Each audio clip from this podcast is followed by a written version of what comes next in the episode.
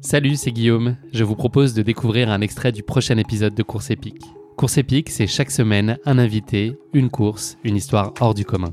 Je vous donne rendez-vous tous les mercredis pour découvrir un nouvel épisode et vivre une grande et belle histoire de course. Mais avant ça, place à un extrait de notre prochain épisode. Cet épisode a été réalisé en collaboration avec ASICS, fidèle partenaire de Maeva Danois. Merci à eux pour leur confiance.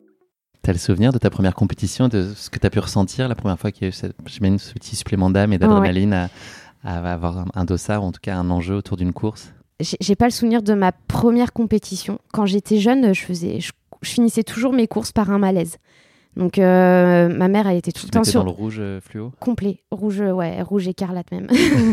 ah ouais, ah ouais, euh, gyrophare. tu sais, euh, je sais plus qui scintillait le plus entre le gyrophare qui venait me chercher ou moi qui étais complètement ouais carbo à l'arrivée. ma mère était souvent sur la ligne d'arrivée parce que ben fallait, fallait, fallait une présence quoi. Et, et ouais, je me mettais souvent dans le rouge et c'est ces souvenirs là que, qui sont restés sur mes courses.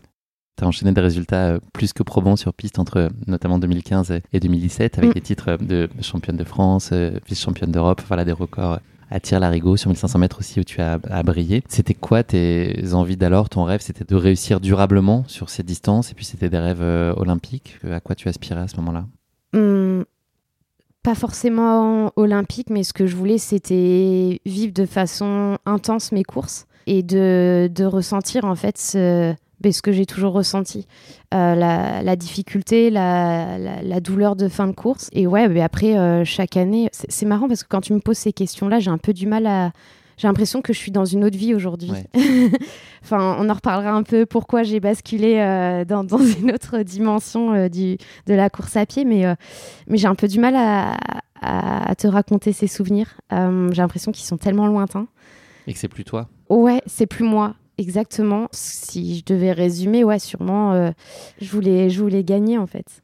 Et euh, pas forcément le regard des autres parce que j'attends, j'attendais pas d'approbation autour de moi, mais de justement, ouais, de, de, mettre bout à bout tout le travail qui avait été, euh, qui avait été fait pour en arriver, pour arriver en forme le jour J en fait. Tu viens de l'évoquer à l'instant, il y a la dimension de travail, il y a beaucoup, beaucoup de sacrifices, voilà, beaucoup de disciplines indispensables pour espérer réussir. Est-ce que avec l'engagement que tu mettais dans, ce projet-là, est-ce que tu arrivais quand même à, discerner peut-être des, limites ou avoir des doutes sur le, sens de ce que tu entreprenais? Parce qu'il va y avoir une, bascule dont on va parler un peu plus tard, mais est-ce que tu avais des, signaux qui disaient que peut-être la voie dans laquelle tu étais n'était pas celle la plus à même de t'accomplir? Je me suis jamais posé cette question. En fait, euh, dès lors que je suis arrivée à, sur Paris, donc pour concilier mes études et euh, intégrer l'INSEP, j'étais conditionnée en fait à, aller au bout, à faire de la performance et euh, je, suis rentrée ouais, dans, dans un tunnel où la seule lumière qu'il y avait au bout c'était d'être sélectionnée et de, de, gagner en fait. Ça, ça, a été dur parce que ben, mener de front un, double projet dans un environnement où tout te demande, enfin ouais, on te demande d'être performant, d'aspirer à, à, viser ouais, une, une sélection olympique. Euh, ça a été difficile de, sortir un petit peu de ce tunnel parfois.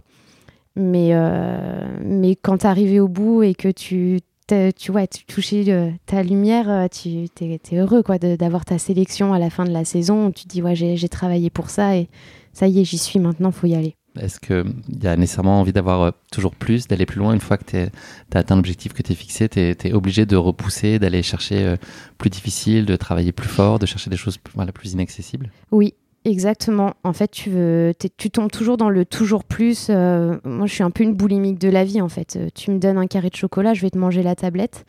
Euh, et dans la course à pied, c'est pareil. J'ai un peu du mal à me canaliser de ce côté-là. Et mais ouais, tu, me donnes une sélection championnat d'Europe, et forcément, je vais vouloir aller au championnat du monde par derrière. Donc, je suis contente de pouvoir avoir cette mentalité-là, mais parfois elle t'empêche justement de savourer ce que tu as déjà en fait. De te poser, de te dire ah ouais, ok, j'ai eu ça, c'est cool, on, y est allé, on a réussi quelque chose.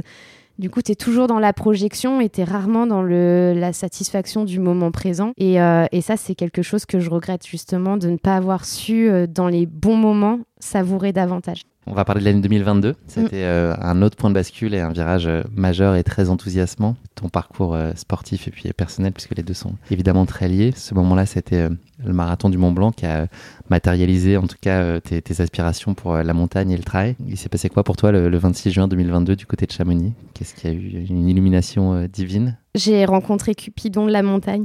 Il m'a lancé une flèche, une flèche en plein cœur et et là, ouais, ça a été ouais, une grosse révélation. J'étais au bon endroit, au bon moment. J'étais, j'ai ressenti un flot euh, fort. Je, je, savais où j'étais et, euh, et j'aimais vraiment ce que, ce que je faisais. Vraiment, ça a été une course euh, incroyable. Tu ne mm. soupçonnais pas que ce soit à ce point-là non. grisant? De base, j'y allais donc dans le cadre d'un partenariat. Donc j'avais eu un dossard, il m'avait proposé de, de, faire une course sur ce, sur ce week-end-là.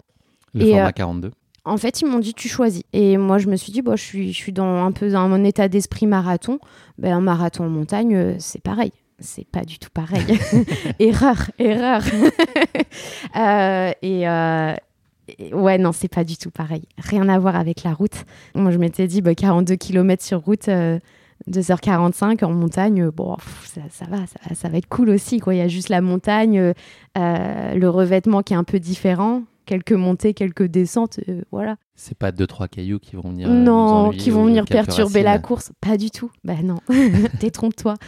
Et, euh, et, ouais, là, j'ai dû faire preuve d'humilité parce que ça a été une course folle que j'ai préparée en un mois. Où là, j'ai rencontré mon nouvel entraîneur, du coup, où je lui ai dit bah, écoute, dans un mois, je cours le marathon du Mont Blanc, apprends-moi apprends-moi à courir euh, dans les descentes, dans les, côtes.